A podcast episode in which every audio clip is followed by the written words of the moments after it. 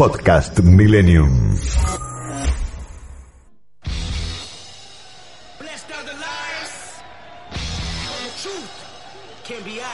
Bienvenidos a Sobremesa con Diego Schurman en FM Millennium. Hola, ¿qué tal? Muy buenas tardes. Bienvenidos a Sobremesa. Bueno, hoy tenemos un tema eh, duro.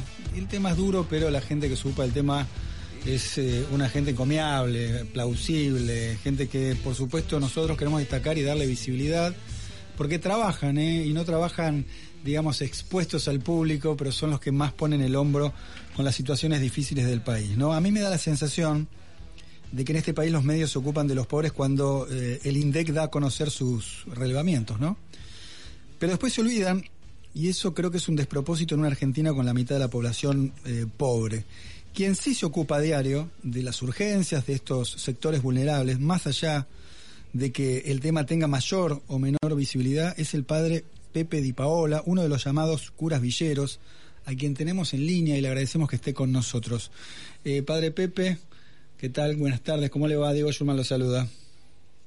Buenas tardes, yo, Diego, la verdad que un gusto poder compartir con, con ustedes este momento. Gracias por, por llamarnos. Bueno, ¿nos podemos tutear, eh, padre? Sí, por favor. Nos podemos tutear, ahí estamos. Bueno, eh, no, claro, estamos eh, transitando una semana con, con el acuerdo con el Fondo Monetario y demás, viendo, digamos, si, si, la vamos a pasar mal o muy mal. Me parece que la clave va un poquito por ahí, porque por supuesto que una deuda tan, tan grande implica que la Argentina este, por ahí derive parte del dinero que iba eh, a los sectores más necesitados a pagar la deuda, ¿no? Esto me parece que es parte del debate de estas horas. Pero más allá de eso, me interesaría ver eh, un poquito el panorama eh, en, los, en los barrios, y se lo decimos a la gente, en los barrios que vos vivís, padre, porque, claro, vos laburás en la Córcova, ahí en, en José León Suárez, eh, conoces de, de, primera mano ¿no? lo que está pasando y además actúas, accionás ahí para tratar de, apaciguar un poco lo que es impacto de, la realidad de todos los argentinos y especialmente los que viven allí. Contame un poquito el panorama, ¿qué es lo que estás viendo por estos días? Mira, la verdad es que ahora estoy en las villas acá de José León Suárez, estoy en la Cárcova, estoy en, en varias villas que están, es un cordón que da justo para que viene manejando por ahí por el camino del buen aire. Eh, de un lado está el SEAMSE, está el Parque San Martín, del otro lado están estos barrios tienen eh, muchas necesidades, ¿no? Son barrios, son villas, son eh, barrios con realmente muy vulnerables y que un poco representan a, un montón de barrios de la Argentina, ¿no? Nosotros somos un equipo de cura de la villa que estamos en distintos barrios, no en todos, pero en varios barrios, y más o menos las necesidades son las mismas. Eh, yo estoy desde hace, desde el año 96. Es importante este dato, ¿no? Porque la gente tiene que saber que no es que vas ahí, sino que vivís ahí.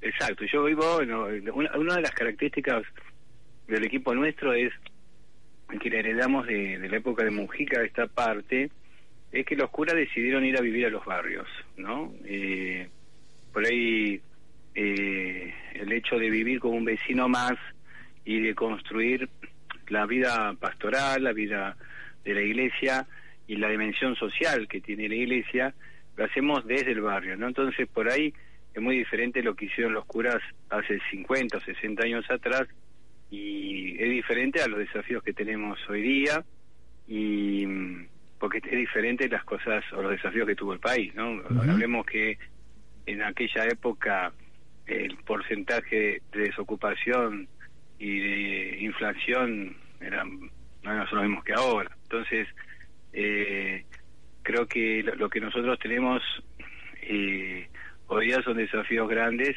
que vienen como eh, sedimentándose en una sociedad en donde, mm, no sé, por ejemplo, la crisis del 2001 está aparte, yo la, del 2001 la viví en la Villa 21. Y mm, y, la, y, este, este, esta etapa aquí en la, la, del coronavirus y, y todo este, este tiempo aquí en León Suárez. Y yo creo que hay problemas que se mantienen, que son estructurales, ¿no? falta de trabajo, mucha necesidad de vivienda, trabajo precarizado, poco empleo en blanco, el tema de la alimentación, el tema de la salud pública, o sea, son cosas que realmente están mm, realmente como cuentas pendientes desde hace mucho tiempo en nuestro país, ¿no? Hay, momentos, hay, muchas, ¿no? Hay muchas, no, hay muchas asignaturas pendientes, pero antes de antes de que sigas, me quiero detener en algo que, que dijiste indistintamente en uno y otro momento. En un momento hablaste de villas, en otro de barrios. Te pregunto eh, si cambiar el nombre eh, villa por barrio es algo correcto. Lo están haciendo algunos políticos, ¿no? Barrio 31 en vez de la villa. Eh, si eso es para dejar de estigmatizar o si simplemente es como un lavaje de caras, pero en el fondo los problemas no están resueltos. Sí, hay como una especie de, de concepto, al menos en, de, tratar. Nosotros hicimos un documento en el 2007 que llamó de integración urbana y cuando yo estaba en la ciudad de Buenos Aires y a Bergoglio me acuerdo que le gustó mucho, porque hablaba de que los barrios de las, las villas tenían muchos valores que podían compartir con los otros barrios y los otros barrios con las villas. ¿no? Entonces, el antes había hablado de erradicar en la época de los militares, después de urbanizar cuando comienza la democracia, y nos parecía que el concepto más propio es de la integración urbana, ¿no? O sea, mirar la villa no como un lugar donde hay desvalores, y donde hay solamente problemas, sino también que tienen valores propios de las culturas que traen, ¿no? Porque son gente que vienen del interior del país o del Paraguay o de Bolivia con sus culturas, con sus tradiciones que son realmente muy lindas. No sé, yo soy hincha de Huracán, mi familia de Parque Patricios, y te contaban que en aquella época la gente tomaba mate en la vereda, jugaban al fútbol en la calle, bueno, eso que se perdió en los barrios eh, tradicionales hoy se conservan en las villas. Entonces, hay cosas como para compartir y de hecho cualquiera que a lo mejor está escuchando hoy la radio va a darse cuenta que el portero y la persona que va a limpiar en casa y el que pinta vive en alguna villa de, de, la ciudad de Buenos Aires. ¿no? Entonces, eh, se comparte más de lo que se piensa, ¿no? A veces el los prejuicios están, pero cuando empiezan a conocer a las personas concretas y reales se van derribando esos muros, ¿no? Es interesante lo que decís porque eh, estamos llenos de prejuicios, ¿no? Eh, uno de los prejuicios es, eh, está muy instalado, ¿no? Respecto a la gente de, la villa es, no quieren trabajar. Claro. ¿No? Y vos creo que estás en una escuela de oficio o estabas en una escuela de oficio donde capacitas a la gente, ¿no? Sí, tuve la escuela oficial en la 21 y ahora también hicimos una y tuvimos, tuvimos récord de inscripción acá en León Suárez, mira que es un lugar donde eh, realmente se trabajó mucho. Recordemos que León Suárez en la crisis del 2001, yo no estaba, pero eh, de acá salía el tren blanco, el famoso tren blanco que traía a todos los cartoneros eh, en un vagón y bajaban y, y volvían de nuevamente a José León Suárez. y bueno, la gente, además de, tomarlo como un, como un trabajo, como una eh, la división hoy día de, de lo que es eh, materiales de tipo eh, plástico, materiales de vidrio, mis materiales eh, como el cobre, toda la separación del material es propio de, de, de un trabajo que yo diría se especializa. Y después la escuela de oficios tuvo récord para gastronomía, para arreglo de moto, para eh, un sinfín de carreras de oficios que realmente no pudimos después llevarlo, eh, al menos en la plenitud que queríamos, por la pandemia, pero contrastaba con esto de que dicen que no quieren trabajar. Y de hecho, yo te digo que mucha gente no sabe, porque no se lo van a, a, decir nunca, eh, a lo mejor el portero que tienen en casa, eh, el hombre que le va a pintar y que realmente lo aprecian y que le da la, la llave de la casa, la mujer que le cuida a los chicos, eh, realmente es gente que vive en la villa y, y a lo mejor nunca se lo van a, a poder decir, porque a lo mejor se lo dicen, eh, la gente tiene miedo de perderlo, ¿no? Y, pero es muy interesante saber que está más mezclado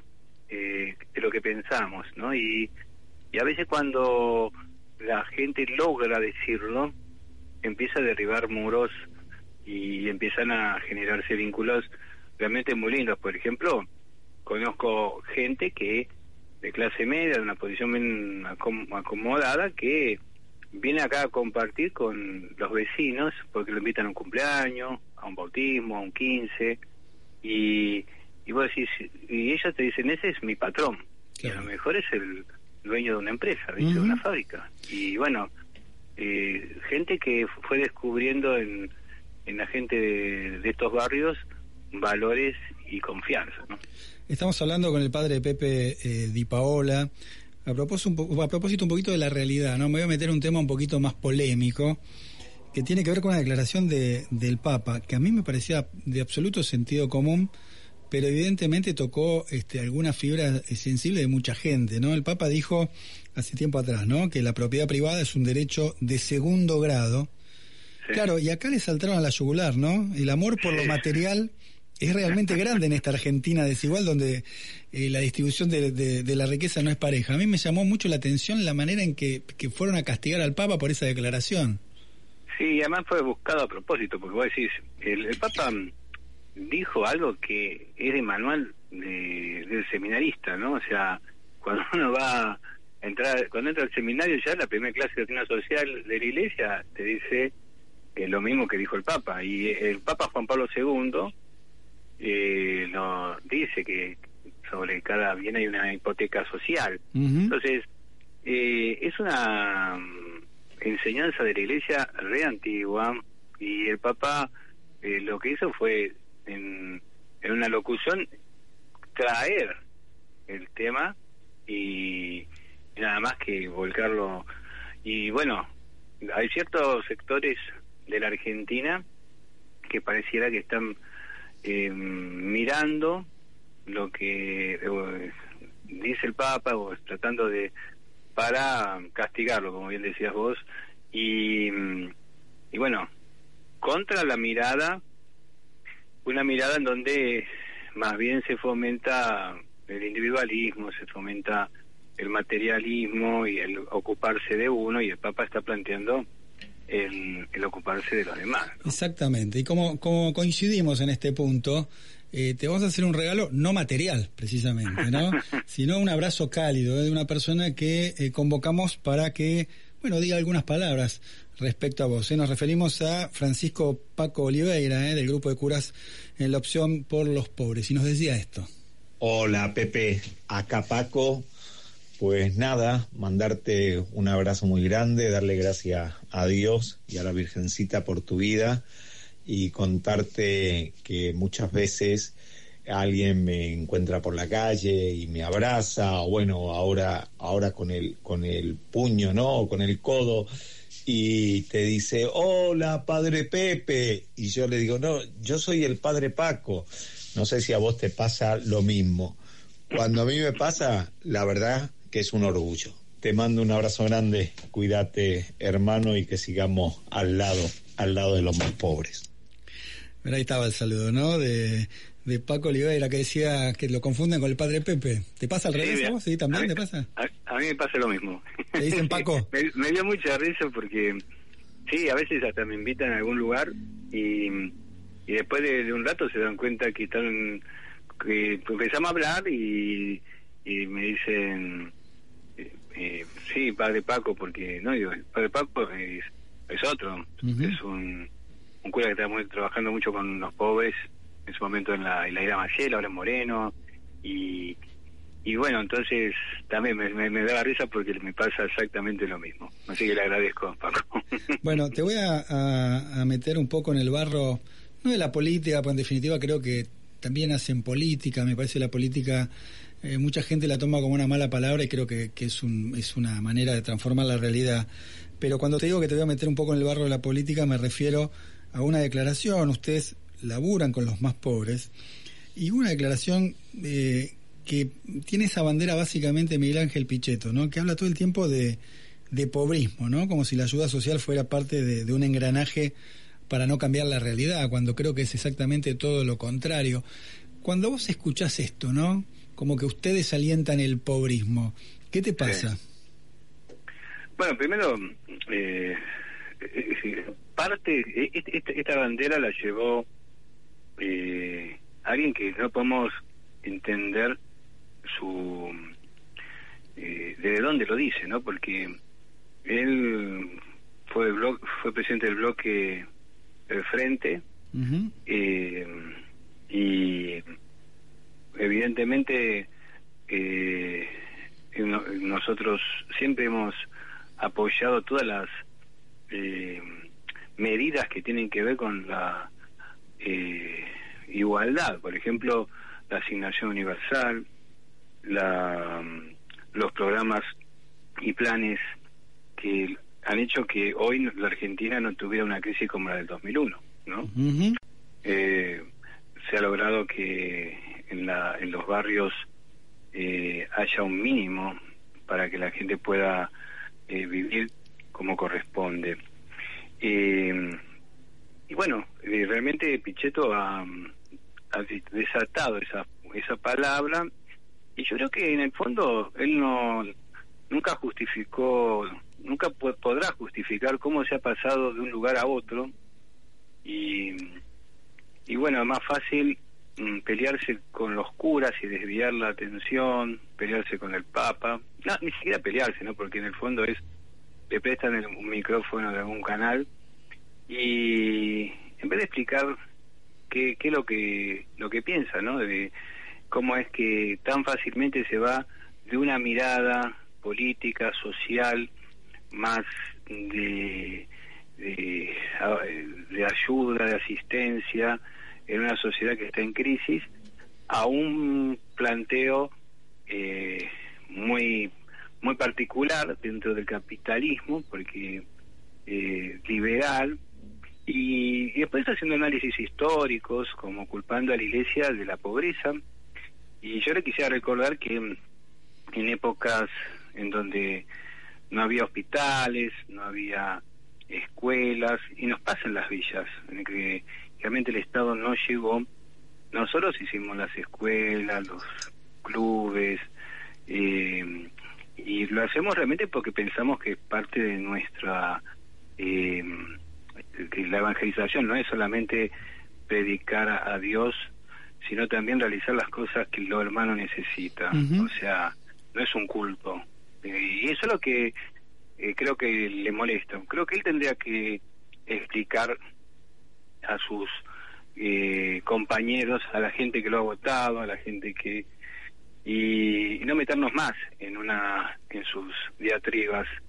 Creo que nosotros todo lo contrario uno va a un barrio y ve en la iglesia la, la pujanza y además haberlo escuchado mientras nosotros mmm, desde los barrios todos los curas de las villas de los barrios populares estábamos armando comedores asistiendo a las víctimas de COVID eh, tratando de trabajar en la virtualidad en lugares en donde es muy difícil porque no no existe, entonces tenemos que hacerle cuadernillos para el colegio. Tuvimos que trabajar un montón y bueno, y este señor hablando de esto ¿Vos, vos y muchos seguidores, ¿no? De esto. No, claro, y, y vos que mencionaste ya eh, recién la, las escuelas, ¿no? Te voy a meter en otra sí. en otra polémica. Eh, que tiene que ver con una declaración hace unas semanas atrás de la ministra de Educación eh, porteña Soledad Acuña. Digo esto porque este, introdujo el tema de las villas también en su declaración, ¿no? Sí. Ella dijo que eh, a propósito de lo que fue las clases virtuales durante mucho tiempo, eh, ella dijo, no hay forma de recuperar a los chicos que desertaron de las escuelas. Efectivamente, que es algo que sucedió. Muchos chicos desertaron producto de, bueno, la pandemia, la, la virtualidad, sí, la imposibilidad de conectarse, no tener computadoras.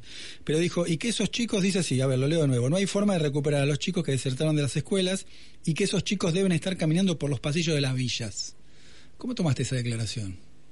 Yo realmente, no, no, pasa que me enteré hace poco, porque yo estaba de campamento con los chicos y me, lo hizo ver una, un amigo y realmente lamentable, porque creo que eh, sí hay posibilidades. O sea, eso es el, el pobrismo, ¿no? Es creer que eh, la gente que no tiene posibilidades ante los ojos de la clase media eh, ya está como condenada a un fracaso.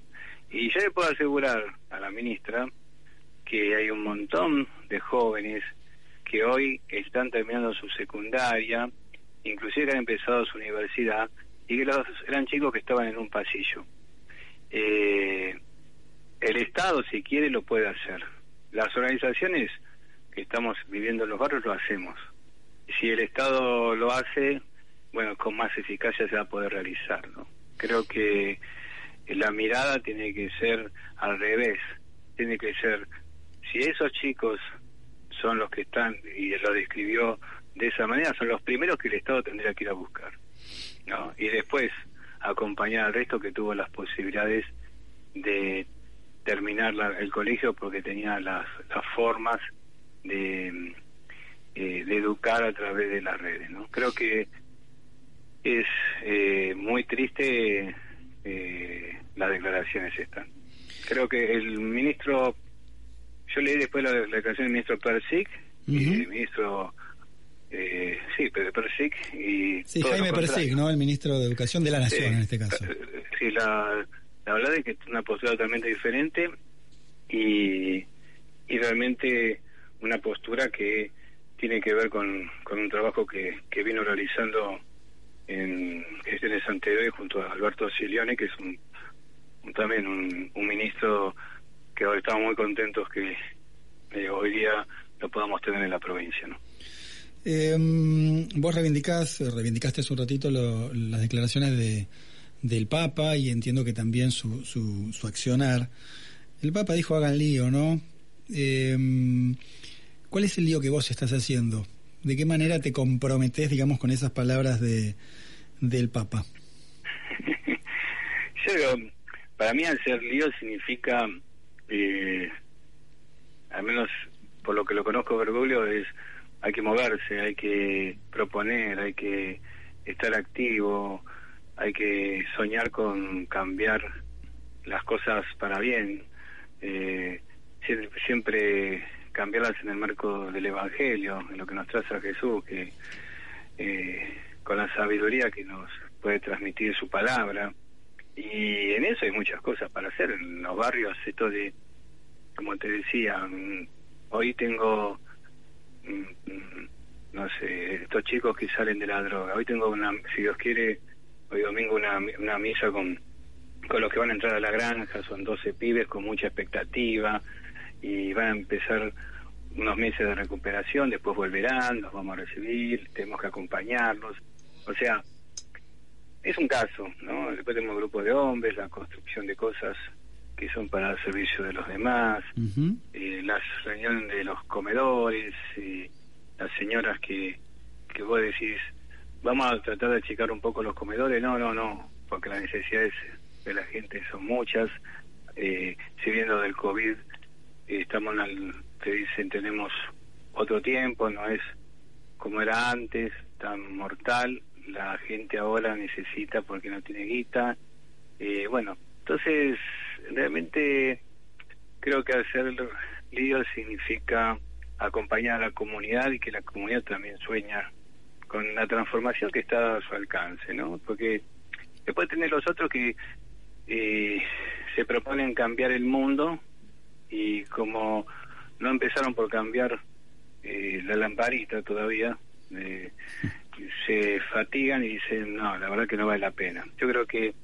sí vale la pena cuando uno se pone a, a trabajar y se da cuenta que la, la vida de la gente va mejorando, aunque sea un poco, y que, no sé, acá no había colegio secundario y hoy día tenemos gente que está en la universidad y está soñando con ser trabajador social y va a ser trabajador social que nació en su barrio y bueno, qué mejor que él para comprender la realidad, ¿no? Eh, voy a terminar con esto, ¿no? Vos eh, tratás de, de, que la gente esté mejor, ¿eh? básicamente eso. ¿Temes que el acuerdo con el fondo eh, termine implicando que efectivamente se complique la situación aún más. Vos hablabas de los comedores, ¿no? Imagino que con el nivel de pobreza deben estar muy concurridos, más que antes. Este, ¿Temés que esto impacte, digamos, en la cotidianidad en la cual vos trabajás?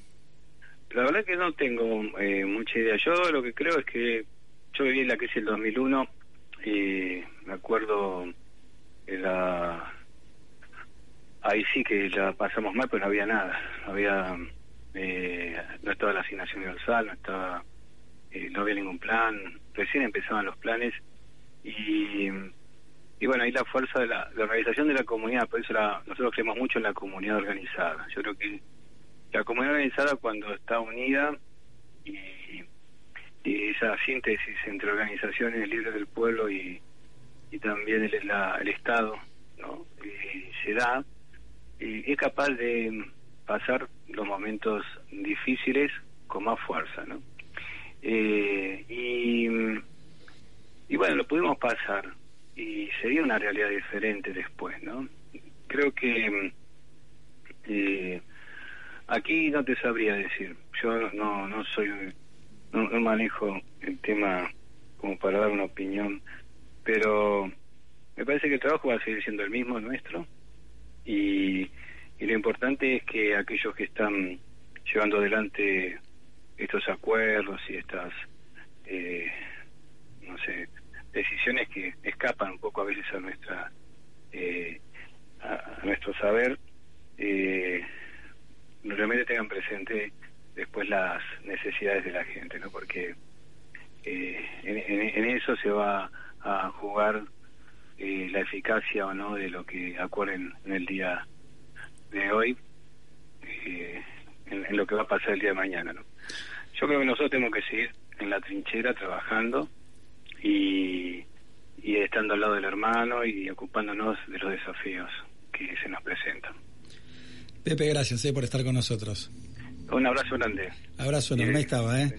El, el padre Pepe, el padre Pepe Di Paola, eh, como digo, uno de los que pone el cuerpo, ¿no? Precisamente para que eh, la gente esté un poquito mejor cada día. Y hablando de estar mejor, vamos a escuchar Tratar de estar mejor de Diego Torres.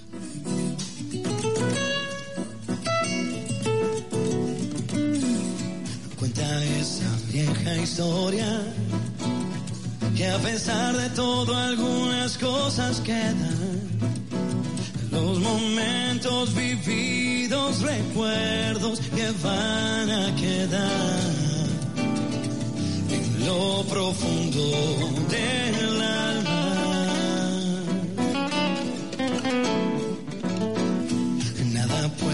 Hacerte olvidar que anduvimos el mismo camino y las cosas que hicimos fue porque quisimos estar de nuevo en este lugar.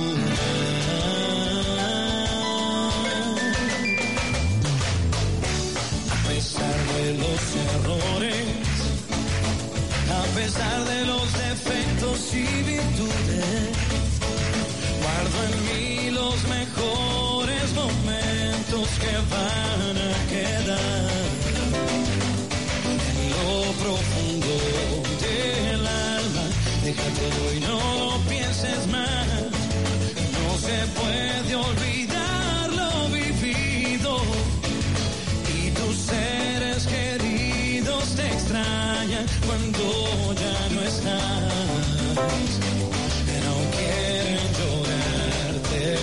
El Ministerio de Desarrollo Territorial y Hábitat, que conduce Jorge Ferraresi, entregó las llaves de sus viviendas a los beneficiarios de los desarrollos urbanísticos ubicados en Morón, General San Martín, Ezeiza y Canning. Además, se realizó la firma de convenios para la construcción de 234 viviendas en tierras altas en el partido de Malvinas Argentinas y se recorrieron obras en ejecución en este municipio que se llevan adelante gracias al financiamiento nacional. De esta manera, el Estado argentino sigue trabajando para garantizar el acceso a la vivienda de las y los argentinos. Las cosas que hicimos fue porque quisimos estar de nuevo en este lugar. Yeah, we go by, black and white. I know lie, because the papa make yourself feel good. Like I know, like I know this. We all a rock and we now happy vibe. We pop your hand and make it all unite. Touch me, touch me and show me love. Yeah,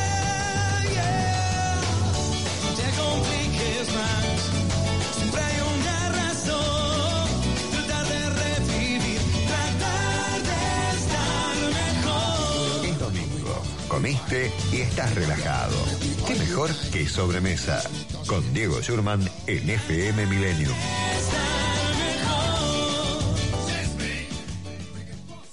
Tiempo de publicidad en Millennium. Ciudad de Buenos Aires te invita a ser parte en sus 100 años de vida. Vení, conocelo. www.clubciudad.org.ar Un lugar para disfrutar en familia. Stelvio, la SUV de Alfa Romeo, diseñada y fabricada en Italia. Con tracción integral inteligente, motor turbo de 200 o 280 caballos y caja secuencial de 8 velocidades. Alfa Romeo Stelvio, la mecánica delle emozioni. Para más información, ingresa a alfaromeo.com.ar o al teléfono 4789 4100. Senza cuore, saremo solo macchine.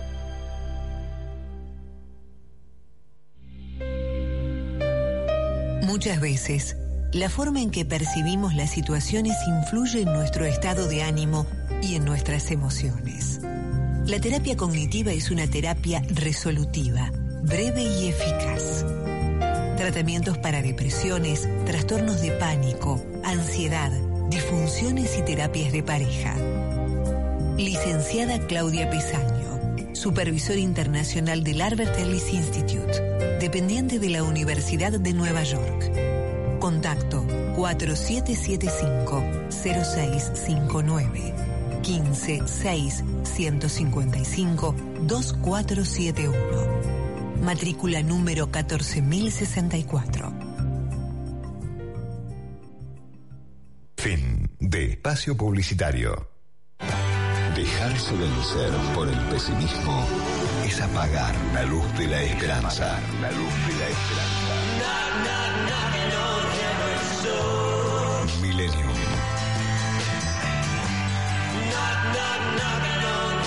Colección de música y palabras.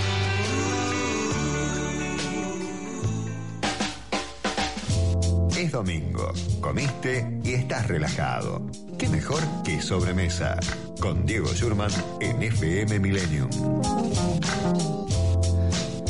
Linda charla con el padre de Pepe Di Paola, ¿no? Profunda, distendida, un poquito hablando de lo que pasa en los barrios o en las villas, ¿no?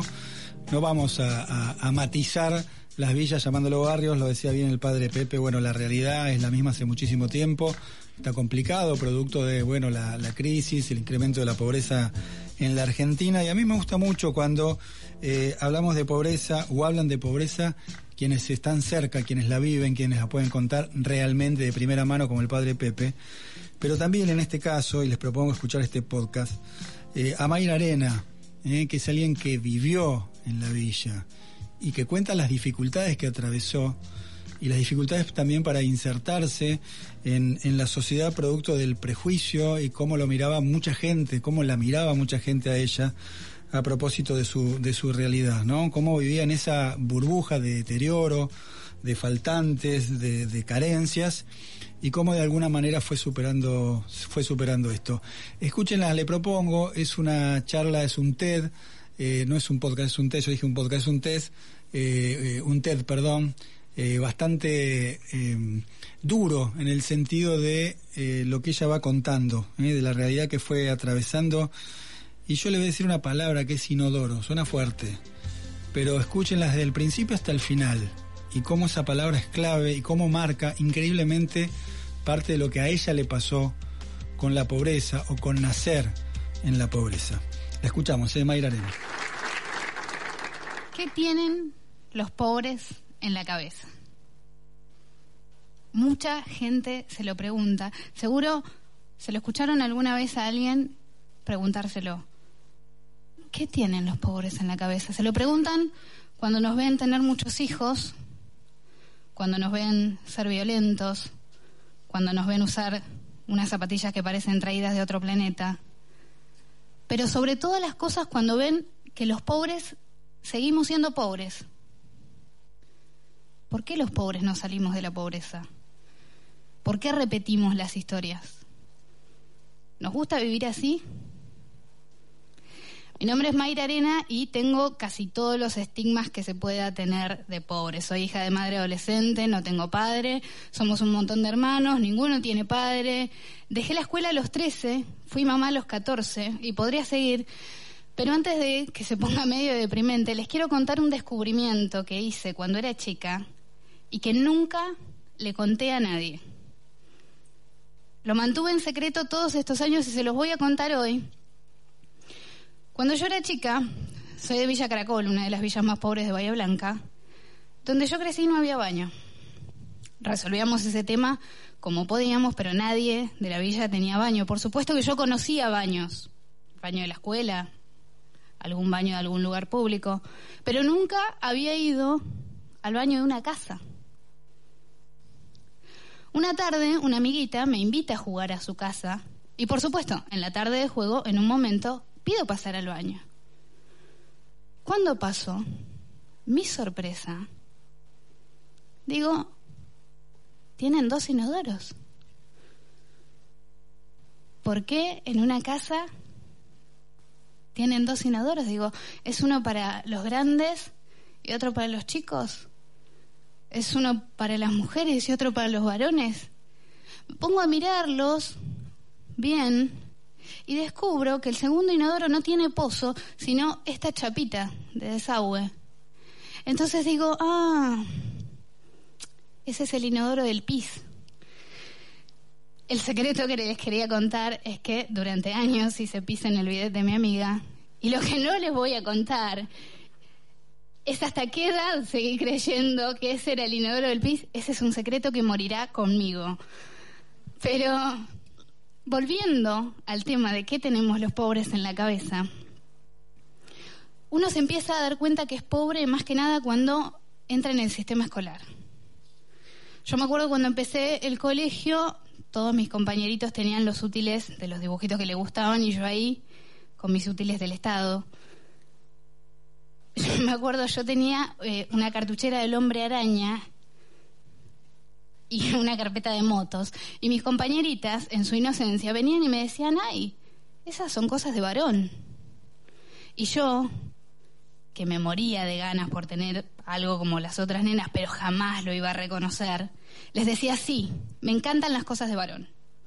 Y al rato, de la nada, o aparentemente de la nada, a esa que me decía que mis cosas eran de varón, iba y le agarraba de los pelos. La maestra no entendía nada. Era un arranque violento aparentemente de la nada. La realidad es que la violencia empieza a ser una forma de vengarse de los demás por todo eso que ellos tienen y vos no.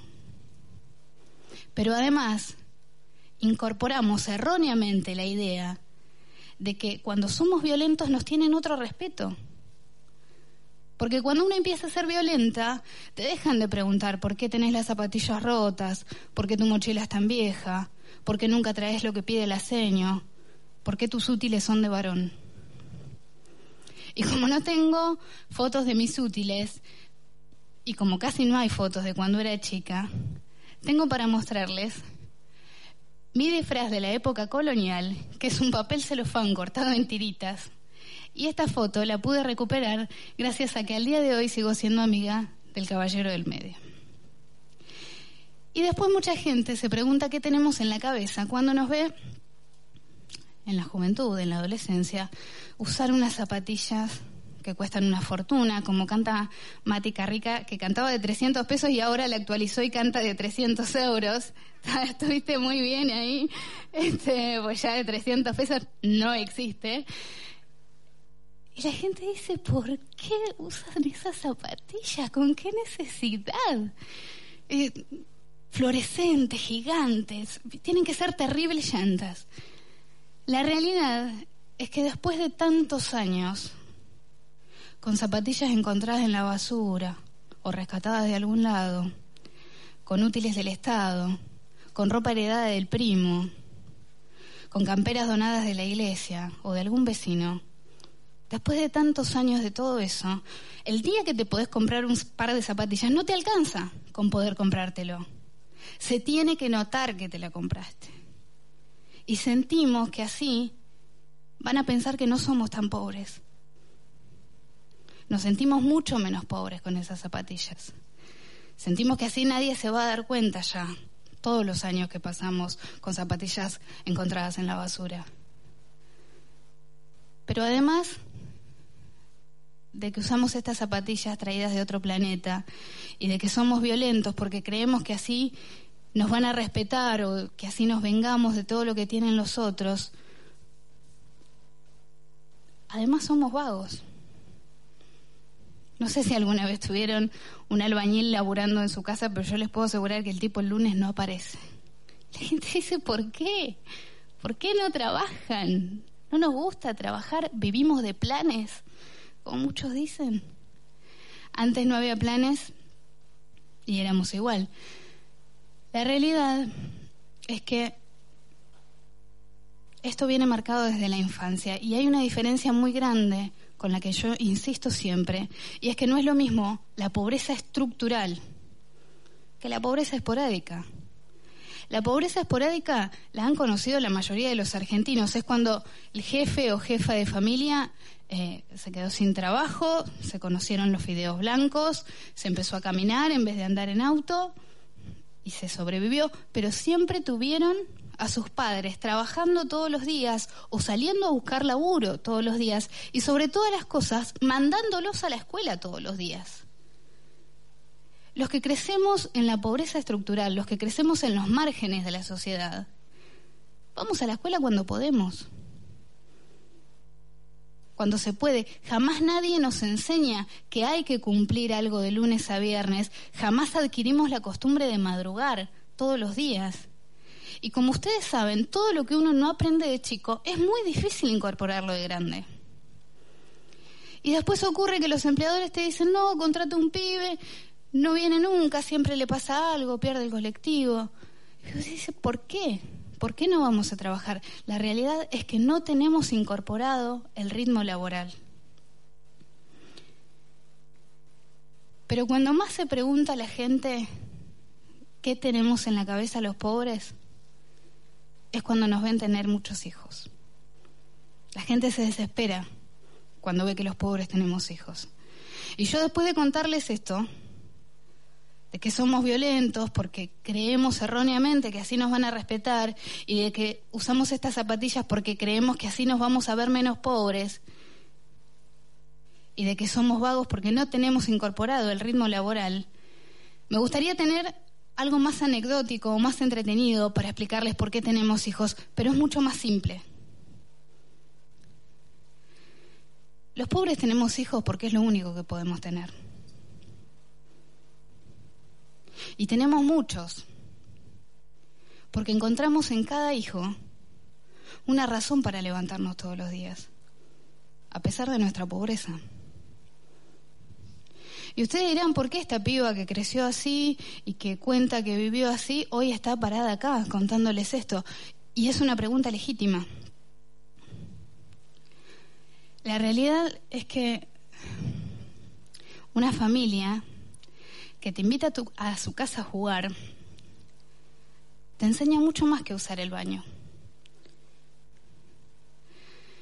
Te enseña que la vida puede ser de otra manera, que te la podés ganar de otra manera y que la podés vivir de otra manera. Pero no solamente yo aprendí de ellos eso, ellos también lo aprendieron de mí y de mi familia. Y yo no sé si ustedes son el amigo que presta el baño o el amigo que se sorprende del baño del otro amigo, pero está bueno juntarse con gente con un baño diferente. Y no solo por el hecho de que te enseña que hay otras maneras de ver la vida, sino por lo más importante y lo que a mí me llevó muchísimos años a entender, porque yo estuve muchos años muy enojada por los útiles, los disfraces, las zapatillas, pero entendí que nadie elige con qué baño nacer. Yo sé que hemos avanzado mucho los argentinos como sociedad, muchísimo. Sé que antes era un crimen ser homosexual y hoy en cambio nos parece un escándalo que se ataque a alguien por su sexualidad. Antes era un pecado ser mujer y pretender hacer algo más que no fueran las tareas del hogar y hoy en cambio es un escándalo que nos quieran asignar una tarea por el hecho de ser mujeres. Y yo celebro que nos escandalicemos ante esas cosas. Pero hay algo ante, ante lo que no nos escandalizamos. No nos escandalizamos con la pobreza. Vamos por la calle y vemos un tipo durmiendo a la intemperie y no nos escandaliza. Vamos por la calle y vemos un pibito pidiendo o vendiendo en vez de estar jugando y no nos escandaliza. Yo no vine acá a dar esta charla para pedirles que se escandalicen ahora todo el tiempo cada vez que ven un pobre, ni que corran a invitarlo a pasar a su baño. Lo que vine a, a decirles es esta idea que tengo de que es una injusticia que a los pobres se nos condene por no ser educados, pero nadie se pregunta jamás si recibimos educación. Y a los pobres se nos condena por no ser respetuosos, pero nadie se pregunta si alguna vez recibimos respeto. Y si me pongo un poco más sentimental y abstracta, a los pobres se nos juzga mucho por ser fríos, por no ser amorosos, pero nadie se pregunta nunca si alguna vez recibimos amor. A mí me gustaría decirles, yo sé que cuesta mucho entender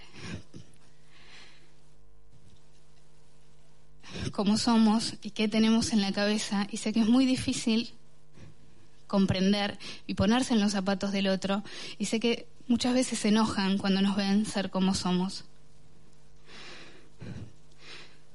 Pero cada, ahora cuando salgan de acá, cada vez que se crucen un villero, un pobre, un marginal, porque se van a cruzar, porque somos un montón, porque estamos por todos lados y porque no somos invisibles, como muchos dicen.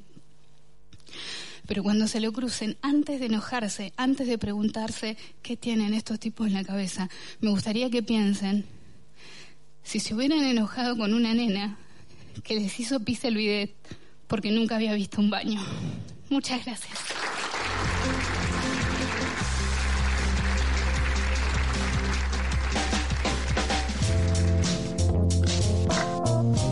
Bueno, nos vamos, pero lo queremos hacer como lo hacemos habitualmente con la efeméride musical, porque un día como hoy, pero del año 1951, nacía Phil Collins, ¿eh? increíblemente un músico que atraviesa generaciones y al joven operador, eh, Germán Cipolla, le gusta también, pese a que también nos gustan los grandes. No, no sé si a Paula, nuestra productora, a Paula le gusta, le gusta, este, ¿quién le gusta? Axel, le, le gusta Diego Torres, que pasamos también y Phil Collins. ¿eh? Escuchamos a Phil, nos vamos despidiendo. Le agradecemos a ellos también, por supuesto, por, por acompañarnos, a nuestra productora, a nuestro operador. Eh, también volvió, eh, volvió este muchacho, ¿cómo ya me olvidé el nombre? Hace tanto que está de vacaciones, ¿eh? Valentín Ferreira. Un abrazo enorme. Ya lo vamos a tener trabajando también en las, en las redes. A Leandro Gordín en la musicalización y por supuesto a Guillermo Falcón y Santiago Ponlesica eh, que nos permiten estar al aire para proponerles estas charlas ¿no? de, de café, de sobremesa íntimas los domingos, eh, tranquilos para escuchar junto a ustedes. Nos reencontramos la semana que viene. Chau. Podcast Millennium.